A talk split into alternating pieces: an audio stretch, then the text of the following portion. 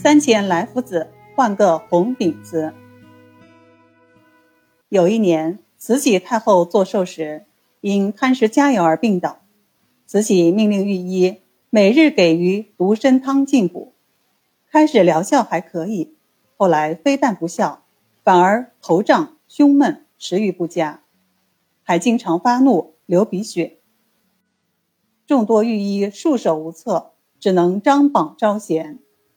凡能医好太后之病者，必有重赏。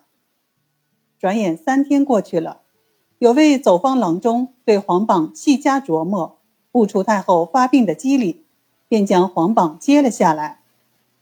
郎中从药箱内取出三钱来福子，研析后加了点面粉，用茶水拌匀后搓成三粒药丸，用手帕包好呈上去，美其名曰“小罗汉丸”。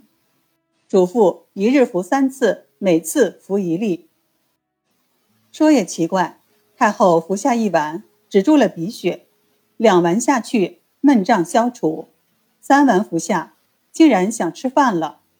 慈禧大喜，赐给郎中一个红顶子。